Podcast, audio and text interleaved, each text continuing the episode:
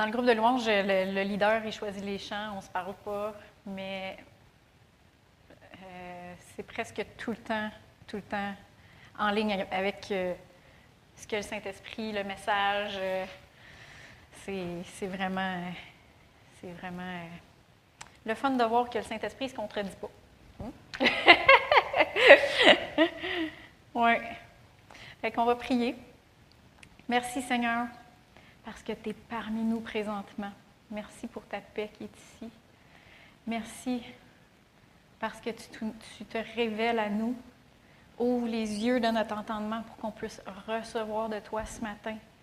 Viens nous convaincre, viens nous parler, viens nous consoler, nous réconforter. Viens euh, euh, nous entourer, Seigneur Dieu. On veut passer du temps dans ta présence. On veut demeurer en toi et on veut que ta parole demeure en nous. Dans le nom de Jésus. Amen. Amen. Et que je vais vous faire tourner tout de suite à Galates 5, 22. Pour ceux qui se souviennent, j'ai commencé une série sur le fruit de l'esprit. une série, un sujet que je trouve qu'il faut euh, revisiter et revisiter et revisiter aussi longtemps qu'on vit. Puis la parole de Dieu est vivante. Puis pensez-vous que vous savez tout sur le fruit de l'esprit, même si ça fait 40 ans que vous êtes chrétien. Est-ce que vous le vivez, le fruit de l'esprit, autant qu'on devrait tout le temps le vivre? Non. Des fois, la chair, elle, prend un petit peu trop de place. fait que c'est bon de se remémorer ces choses-là. C'est bon de, de, semer la parole, de, nourrir notre esprit, justement pour que ça prenne plus de place.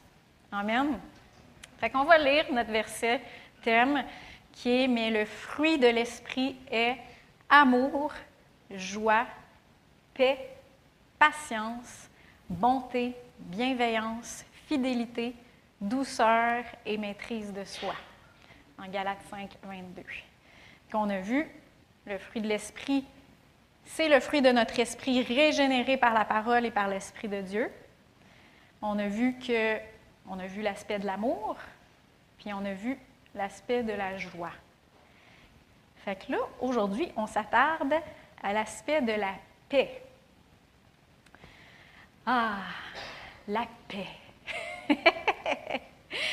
c'est quelque chose qui est tellement recherché. Hein? C'est tellement recherché dans notre société aujourd'hui. Parce qu'on vit dans une société où ce que tout va vite. Tout le monde court après le temps. Ça va vite. Euh, souvent, maintenant, les deux parents, ils travaillent. Les enfants vont à l'école. Le soir, c'est les devoirs. Il y a un cours de ci, il y a un cours de ça. Euh, euh, les parents sont impliqués dans, un comité de ci, dans un comité de ça. Il y a le bénévolat même à, l'église, à l'assemblée, dans, dans, tout ce qu'on on est impliqué. Puis les grands-parents qui sont à la retraite sont souvent plus, plus occupés que les parents parce qu'ils nous aident. amen. Joël dit Amen. Puis en plus de tout ça, il y a le souci de performer au travail. Il y a le souci de performer à l'école pour les ados, pour les, étudiants. Il y a le souci d'arriver financièrement. Il y a le souci d'être accepté. Il y a les soucis qu'engendre la maladie. Pour plusieurs, la paix, c'est quelque chose qu'on court après. Et pour plusieurs, la paix aussi, c'est associé à des vacances sur le bord de la mer. c'est quand les enfants dorment. Puis que, sont-ils beaux quand ils dorment? c'est associé à l'absence de stress, à l'absence de pression, à l'absence de conflit. Ma mère, elle nous répondait souvent en farce quand on lui demandait Qu'est-ce que tu veux pour ta fête, maman? Puis là, elle nous disait je veux la paix! Elle s'en souvient pas, moi je m'en souviens. je veux la paix! Elle le disait en joke, là. Là. On le savait que c'était une face. Je veux la paix. Et Jésus, il nous dit Je vous laisse la paix. Je vous donne ma paix. Moi, je ne vous donne pas comme le monde donne. Que votre cœur ne se trouble pas et ne s'alarme pas. Dans Jean 14, 27. Fait qu'à nous, qui sommes enfants de Dieu, tout le monde est enfant de Dieu ici? Amen. Jésus ne nous a pas juste donné la paix, mais il nous a donné sa paix. Puis il ne nous la donne pas comme le monde, il nous la donne. Le monde va chercher à s'évader pour trouver la paix, par toutes sortes de moyens, euh, soit en faisant le vide, par de la méditation, ça c'est très très à la mode présentement, faisant le vide pour se recentrer par la méditation, par toutes sortes de divertissements qui ne sont pas nécessairement mal en soi, mais c'est une manière d'aller trouver de la paix, euh, que ce soit par les relations amoureuses, que ce soit par le sexe, l'alcool, les drogues. Mais Jésus il nous a dit qu'il ne nous donne pas sa paix comme le monde la donne. Il nous dit même dans Jean 16, 33, Je vous ai parlé ainsi pour que vous ayez la paix en moi. Vous, vous aurez des tribulations dans le monde, mais prenez courage, moi j'ai vaincu le monde. Fait qu'on comprend dans ce verset-là qu'il nous donne sa paix, même durant les tribulations de ce monde. Fait que la paix, c'est pas l'absence de pression. C'est pas l'absence de stress, c'est pas l'absence de pression extérieure. Parce que pour avoir l'absence de pression extérieure, il faudrait être mort. Il faudrait être au ciel avec lui. Puis le Seigneur, il veut qu'on fasse, qu'on finisse notre course, hein, fidèle jusqu'au bout. Il nous a donné une course à, accomplir. Puis Paul a dit, j'ai accompli ma course, j'ai gardé la foi. Alors, ça ne veut pas dire que la paix qu'il nous donne, ça veut dire qu'on va être, il n'y aura pas de pression extérieure. Non, la paix, elle se trouve en lui. Et si on est en lui, on peut prendre courage parce que lui, il a vaincu le monde. Lui, il a vaincu ces tribulations-là, puis lui, il a vaincu ces pressions extérieures-là. Amen. on va commencer par définir c'est quoi la paix qui est en Jésus. Si la paix, ce n'est pas c'est pas l'absence de pression extérieure, c'est quoi cette paix-là? La plupart des, ben, je vais dire, les vieux chrétiens ou les chrétiens plus euh, expérimentés ou euh, matures dans le Seigneur, ils connaissent le mot shalom. Hein? On connaît la salutation shalom. Mais le mot shalom, c'est un mot hébreu qui a été traduit par paix. Et on va prendre c'est quoi ce mot hébreu-là, c'est quoi ça veut dire? Parce que souvent, on a une, a une euh, conception du mot paix assez euh, faible, tandis que le mot shalom est vraiment beaucoup plus complet. Fait le mot hébreu, shalom, veut dire un état complet, un état de perfection, sainement, de bien-être, de paix. Un état de sûreté et de solidité du corps. Un état de bien-être, ça je l'ai déjà dit, de santé, de prospérité. Un état, un état de paix, de quiétude, de tranquillité et de contentement. Un état de paix et d'amitié dans les relations humaines. un état de paix et d'amitié avec Dieu, spécialement dans la relation d'alliance qu'on a avec lui. Et il y a aussi paix, shalom inclut aussi la, paix par rapport à la guerre et veut dire aussi paisible. C'est wow, hein? Fait que paix, c'est quand on dit juste paix, des fois, c'est beaucoup plus faible que qu'est-ce que Dieu nous a vraiment donné. Cette paix inclut la sûreté, la sécurité, la solidité, la santé du corps. Elle inclut le bien-être, la prospérité. Prospérité, c'est presque un mauvais mot dans les églises québécoises, mais non, c'est inclus dans la paix. Elle inclut la paix dans nos relations humaines, la paix avec Dieu, la quiétude, la tranquillité, le contentement. Et c'est cette paix-là que Jésus nous a donnée. Est-ce qu'on peut vraiment vivre ça quand il y a des symptômes de maladie qui attaquent nos corps?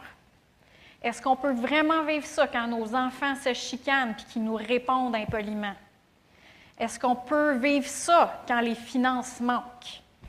Est-ce qu'on peut vraiment vivre ça quand notre meilleur ami il, nous dit quelque chose de blessant?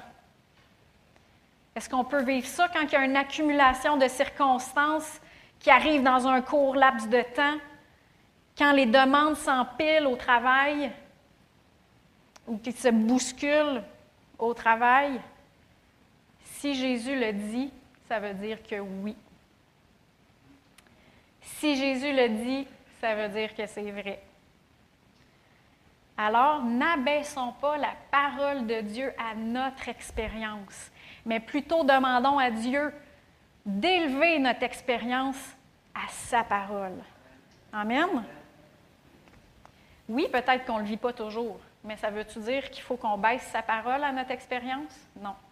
Ça veut dire qu'on peut lui demander, Seigneur, élève mon expérience à ta parole. Amen. Avez-vous remarqué qu'il y a plusieurs salutations dans le Nouveau Testament qui ont la formulation qui, rassemble à euh, Que la paix soit avec vous euh, ou Que la paix vous soit donnée. J'ai fait une petite recherche, puis il y a à peu près 25 salutations comme ça avec le mot paix dans, dans le Nouveau Testament. Puis moi, je suis sûre que c'est là que le fameux euh, Que la force soit avec toi de Star Wars vient. Je suis sûre que c'est de là que ça vient. eh bien, si en tant qu'enfant de Dieu, on a la paix de Dieu dans notre esprit, parce que c'est le fruit de l'esprit, puis qu'on peut demeurer dans cette paix-là en Jésus, pourquoi est-ce que Jésus lui-même, puis les disciples, ils disaient que la paix soit avec toi? faisait cette salutation-là. Moi, je pense, et selon la révélation de la parole, que les disciples puis Jésus avaient la révélation que la paix se transmet et la paix se reçoit. Amen.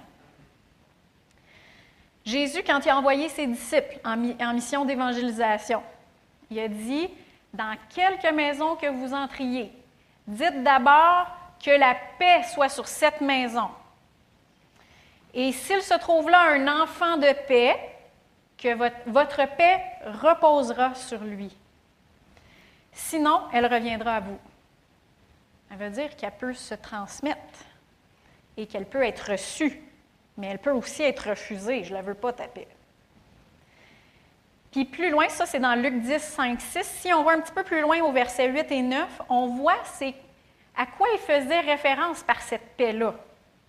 Il disait dans Luc, euh, au verset 8 et 9, comme je disais, dans quelque ville que vous entriez et, et où l'on vous recevra, mangez ce qu'on vous présentera, guérissez les malades qui s'y trouveront et dites-leur, le royaume de Dieu s'est approché de vous.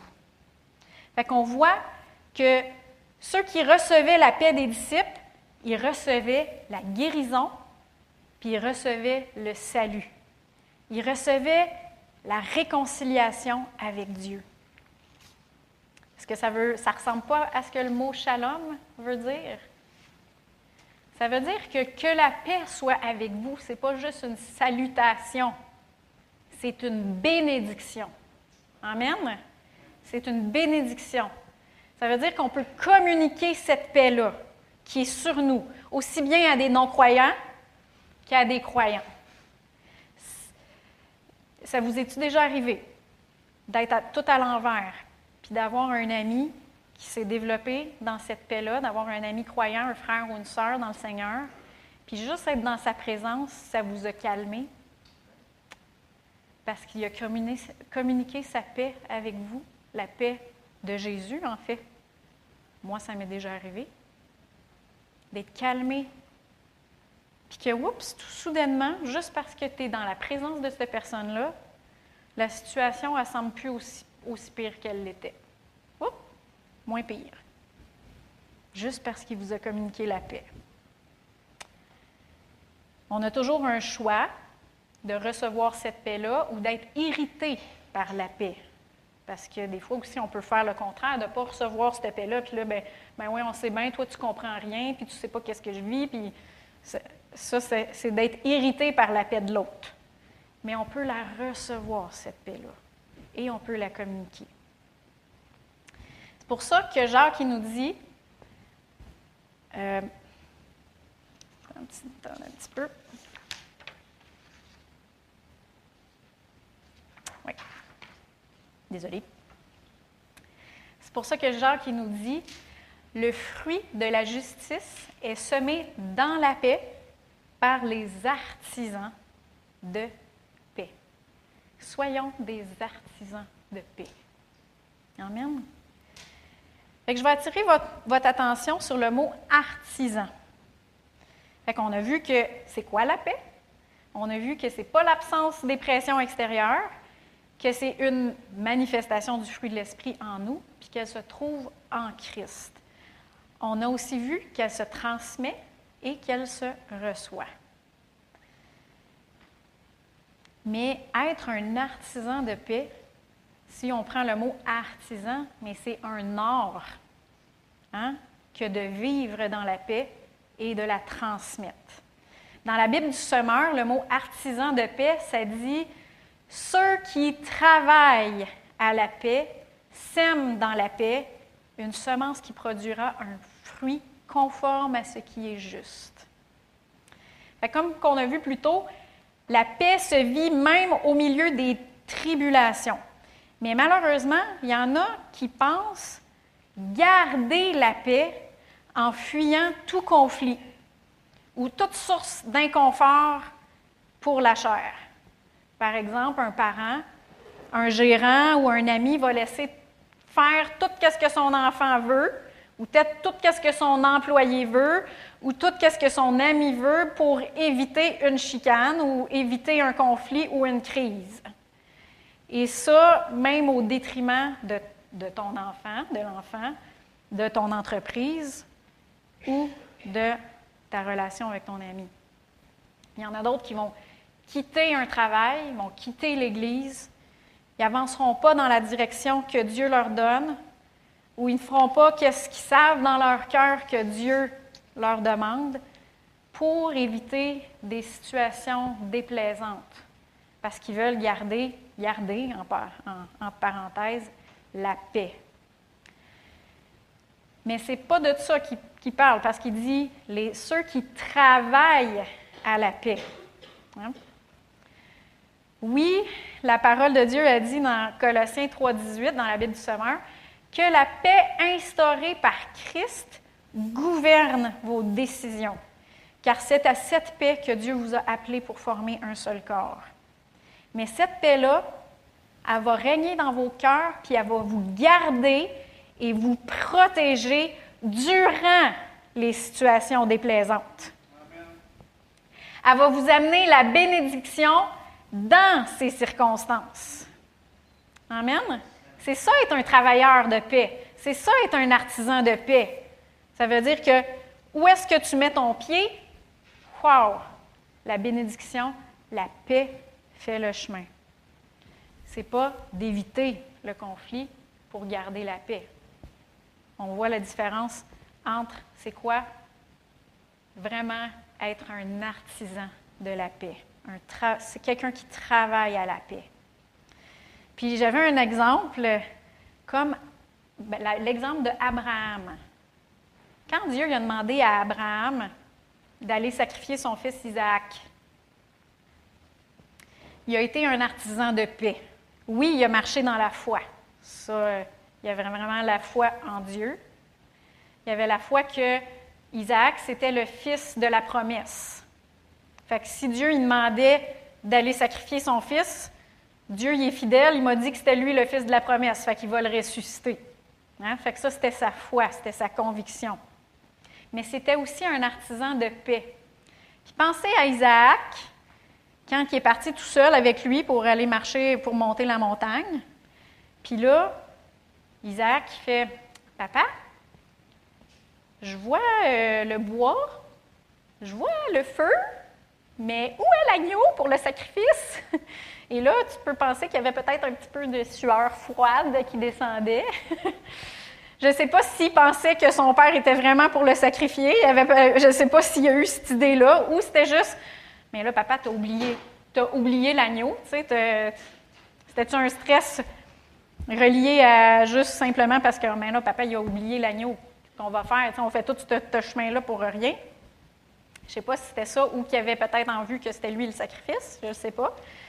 Mais Abraham a communiqué la paix. Quand il a répondu dans Genèse 22, 8, Abraham répondit Mon fils, Dieu pourvoira lui-même à l'agneau pour l'Holocauste. Ça l'a calmé son fils. Hein? Dans sa réponse, il y avait de la paix. Dans sa réponse, il, y avait de la foi, mais dans la foi, il y avait de la paix. Fait que son fils a fait Ah. Fait que ça l'a calmé. Jusqu'à temps qu'il soit attaché sur l'autel. Peut-être qu'il était plus calme là, mais.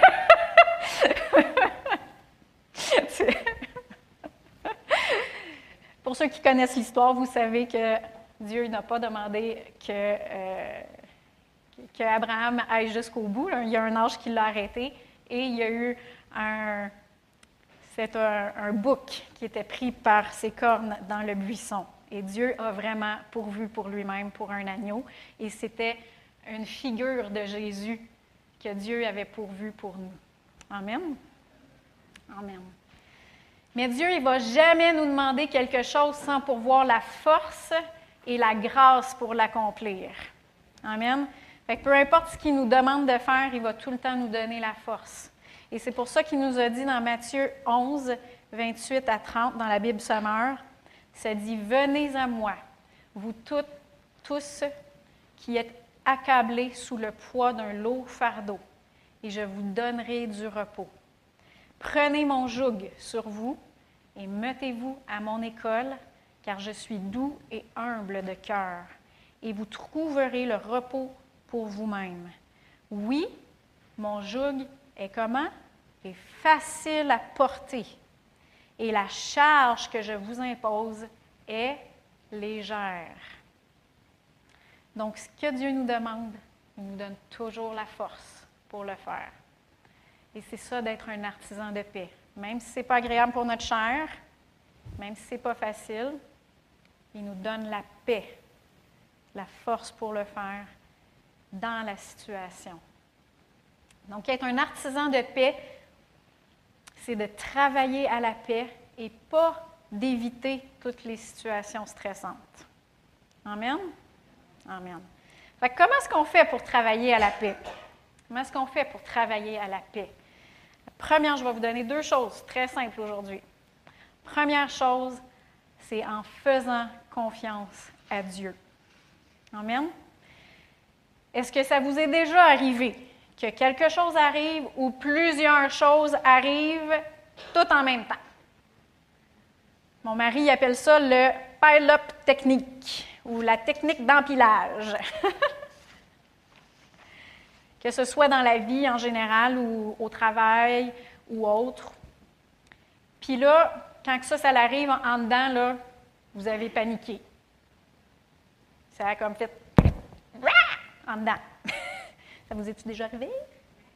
Moi, oui, je suis humble. Elle m'est déjà arrivée. Mais c'est là qu'il faut revenir au Seigneur. Et c'est là qu'il faut rester tranquille et lui faire confiance. Même quand en dedans, ça fait toute disjoncte, c'est là qu'il faut revenir à lui. dans Ésaïe 30, 15, la Bible du Sommeur.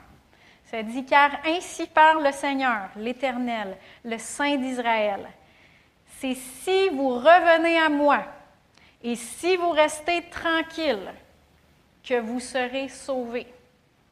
C'est dans le calme et la confiance que sera votre force. Mais vous ne l'avez pas voulu.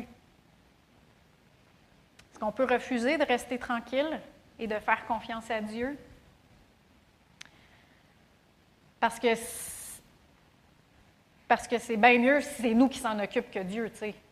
Ça, c'est un petit peu comme, euh, comme Pierre qui dit Ah oh non, je ne peux pas marcher sur l'eau quand il, quand y a des vagues puis du vent. Non, on ne peut pas marcher sur l'eau, même quand il fait beau. c'est la même chose. Peu importe c'est quoi la situation, c'est pas mieux si c'est nous qui s'en occupons.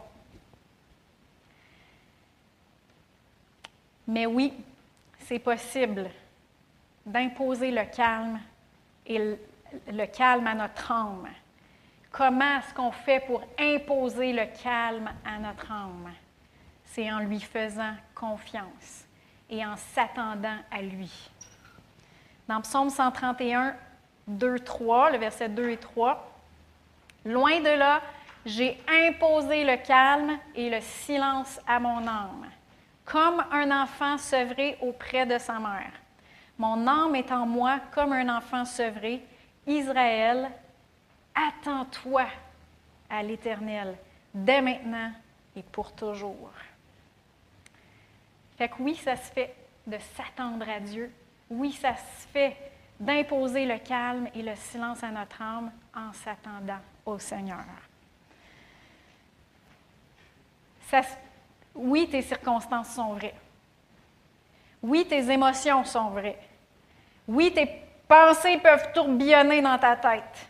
Mais croire en sa parole, puis la mettre dans ta bouche, ça va imposer le calme à ton âme. Je le répète, croire en sa parole et la mettre dans ta bouche, croire en son amour pour toi, ça va imposer le calme à ton âme. Si tu restes dans les raisonnements, c'est sûr que le diable, il va avoir le dessus. C'est comme ça qu'il y a eu le dessus sur Adam et Ève, en raisonnement, raisonnement, raisonnant avec eux. Mais si tu restes dans la foi, c'est sûr que ça va être toi qui vas avoir le dessus. Amen. Restons pas dans les raisonnements en essayant de combattre, en raisonnant avec le diable puis les pensées qui, nous amènent. Ça ne marche pas. Prenons sa parole, accrochons-y, mettons-la dans notre bouche. C'est comme ça que Jésus a combattu contre le diable, lui-même. Si Jésus a combattu de même, c'est comme ça que nous autres aussi, il va falloir qu'on combatte. Puis si on fait confiance, puis qu'on croit à son amour pour lui, ça va imposer le calme à notre âme. C'est pour ça que Jésus a dit, prenez courage, j'ai vaincu le monde. Amen. Mais il va falloir être ferme dans notre confiance en lui, même quand la tempête fait rage autour de nous, dans nos circonstances, puis même dans nos émotions. Les émotions sont vraies, on les ressent vraiment, là. C'est pas. Euh, sont vraiment là. Ça dit dans Ésaïe 26, 3, 4. Bible du Semeur, à celui qui est ferme dans ses dispositions, tu assures une paix parfaite parce qu'il se confie en toi. Placez votre confiance en l'Éternel, car l'Éternel est le rocher de toute éternité. Dans la seconde 21, ça dit À celui qui est ferme dans ses intentions, tu assures une paix profonde parce qu'il se confie en toi. Placez votre confiance en l'Éternel pour toujours, car l'Éternel, oui, l'Éternel est le rocher perpétuel. C'est tellement rassurant que de savoir que Dieu, ne change pas. C'est le même hier, aujourd'hui, éternellement. Il ne change pas. David, le psalmiste, il l'appelle mon rocher, ma forteresse. Éternel en qui je me confie. Il l'appelle ma retraite, mon refuge, rocher de ma force, rocher des délivrances, mon salut, une tour forte devant mes ennemis. Est-ce que David il était justement en train de placer sa confiance en Dieu? Il était en train d'imposer le calme à son âme. Il était en train de demeurer dans la, dans la paix, à l'abri, à l'ombre du Tout-Puissant. Amen. La Bible nous dit dans Hébreu 12, 28, C'est pourquoi, puisque nous recevons un royaume inébranlable, ayons de la reconnaissance en rendant à Dieu un culte qui lui soit agréable avec piété et crainte. Est-ce que c'est instable autour de vous? Accrochez-vous à ce qui est inébranlable. Dieu nous a donné un royaume inébranlable. Est-ce que le rapport du médecin n'est pas celui que vous espériez? Est-ce que ça ne se passe pas du tout comme vous pensez que ça se passerait? J'ai fait un message là-dessus il y a quelque temps. Ça s'appelle Quand ça ne se passe pas comme on pensait. Si vous vivez ça présentement, allez le rechercher. C'est disponible sur le site YouTube. Allez le rechercher, allez l'écouter. Des fois, on perd nos repères. On perd nos repères parce que ça brasse autour de nous. Tout autour de nous, ça brasse. Et c'est là qu'il faut qu'on s'accroche à ce qui est inébranlable. Et c'est Dieu, notre rocher perpétuel. C'est lui qui nous a donné un royaume inébranlable. Et même si tout autour de nous est ébranlé, on a reçu un royaume inébranlable. Le ciel et la terre passera, mais mes paroles ne passeront point. C'est ça que Jésus a dit, puis il l'a dit, ces paroles-là sont rapportées dans trois évangiles. Exactement, verbadum. Matthieu 24, 35, Marc 13, 31, puis Luc 21, 33. C'est répété trois fois. Ça veut dire que c'est très important. Amen. Donc, si nous lui faisons fermement confiance, on va demeurer dans sa paix profonde. Donc, ça, c'est la première chose que je vous ai dit. Comment est-ce qu'on fait pour être des artisans de paix? Premièrement, en lui faisant confiance.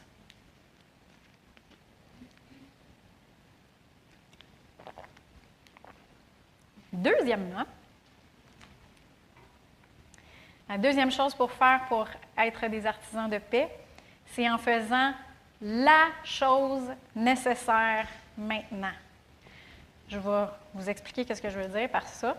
En faisant la chose nécessaire maintenant. Est-ce qu'il y en a ici qui sont multitâches? Des personnes qui sont capables de faire plein d'affaires en même temps? Pas moi.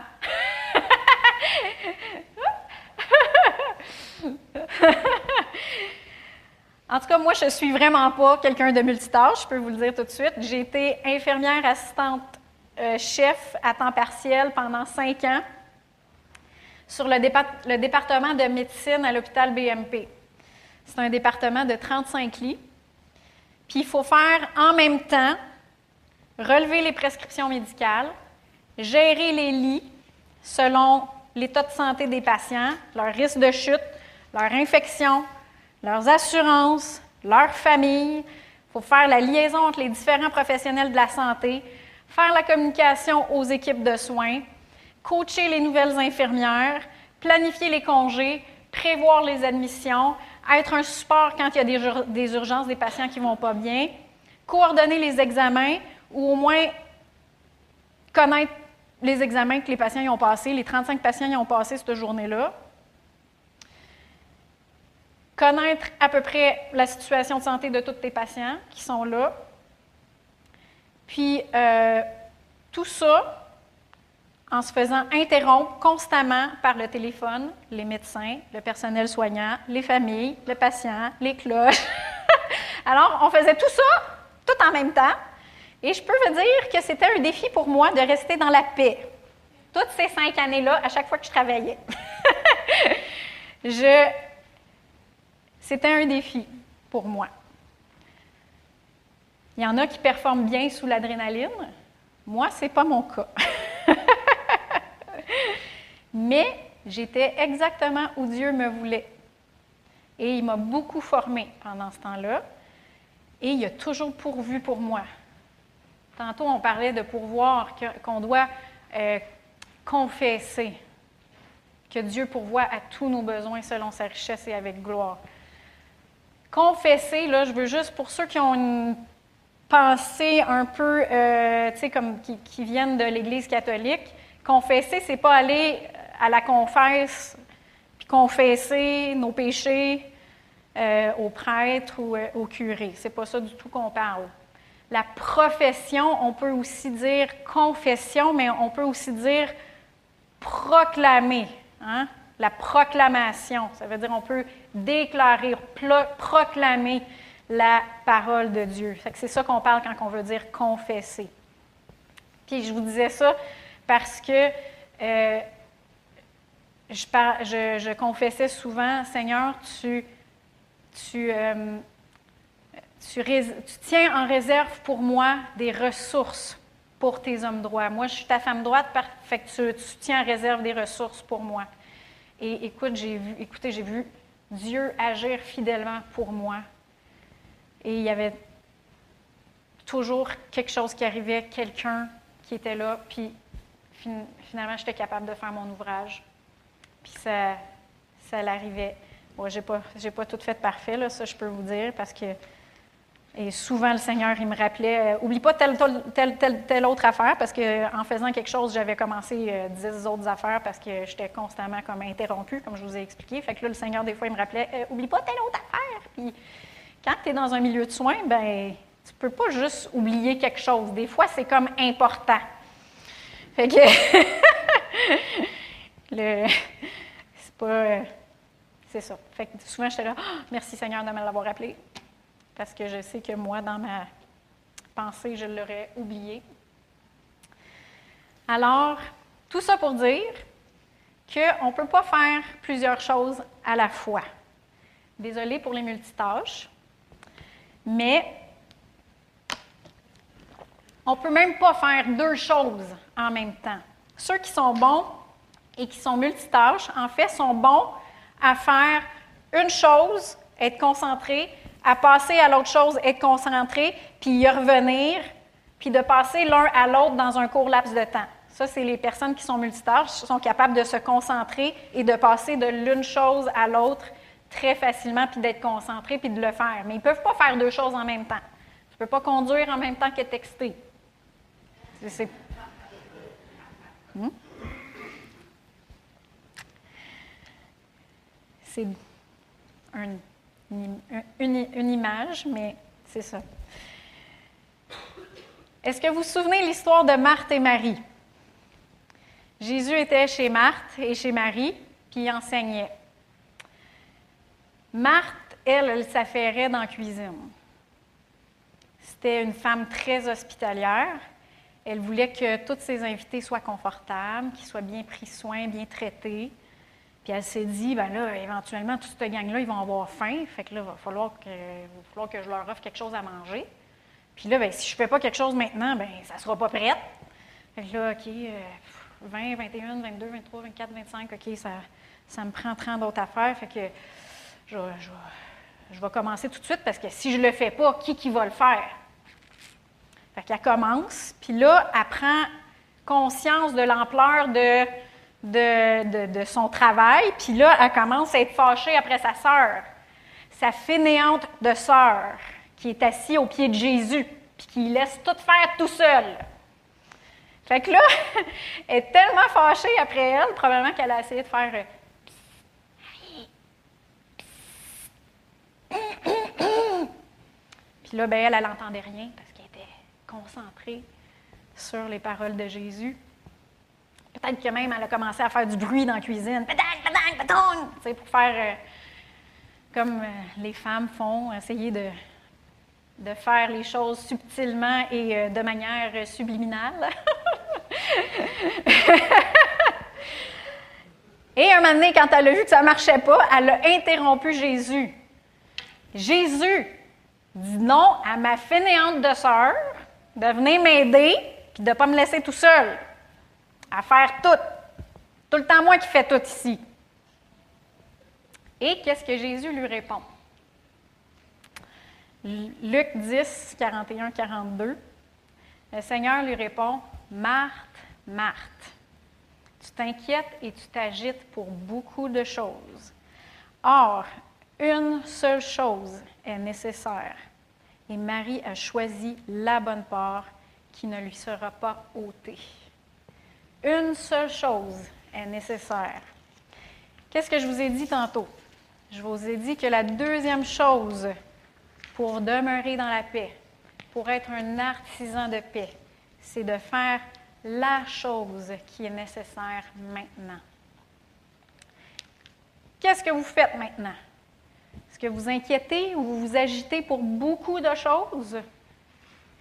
Ou est-ce que tu fais la chose que le Seigneur t'a demandé et qui est nécessaire maintenant? Pour Matt, la chose qu'elle devait faire à ce moment-là, c'était de s'asseoir puis d'écouter la parole. C'était ça. À d'autres moments, Jésus est venu, ça le dit dans la Bible. Il y a d'autres moments, Jésus est venu, puis Marthe, elle a servi un repas, puis c'était ça la chose qu'il fallait qu'elle fasse à ce moment-là, fasse à ce moment-là. Mais là, à ce moment-là, ce n'était pas ça qu'elle devait faire. La chose qui était nécessaire, c'est qu'elle s'assoie puis qu'elle écoute la parole. Arrêtons de nous éparpiller, de nous agiter pour beaucoup de choses. Il faut qu'on s'arrête, qu'on prenne le temps de demander au Seigneur, qu'est-ce que tu veux que je fasse maintenant? Puis faisons la chose qu'il nous demande de faire, puis laissons faire le reste au Seigneur. Hmm? Fait que si on fait la chose qui est nécessaire maintenant, le restant, on lui laisse s'en occuper. Et même si le souper n'avait pas pas été prêt ce soir-là, Jésus a déjà pris le lunch d'un enfant, puis il l'a multiplié. Amen? Faisons la chose qui est nécessaire. Et ça, c'est nous qui le savons. Il faut prendre le temps des fois de de s'éparpiller puis s'inquiéter pour tout, puis juste faire OK, non, non, non. Seigneur, c'est quoi qui est la chose que je fais maintenant? Ça, je me le répétais souvent quand j'étais assistante. One thing, une chose, une chose, une chose. Fait qu'en conclusion, Jésus nous, nous a donné sa paix. Elle fait partie du fruit de l'esprit qui est en nous. La paix de Dieu inclut la sûreté, la santé, la prospérité, le bien-être, le contentement, et la paix avec Dieu et avec les autres. Elle peut se transmettre, elle peut se recevoir. Mais pour pouvoir la transmettre, il faut être nous-mêmes des artisans de paix. Il faut nous-mêmes la vivre, cette paix-là.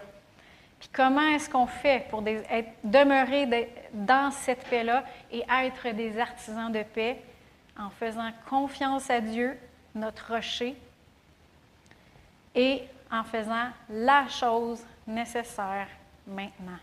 Le restant, c'est lui qui s'en occupe. Amen.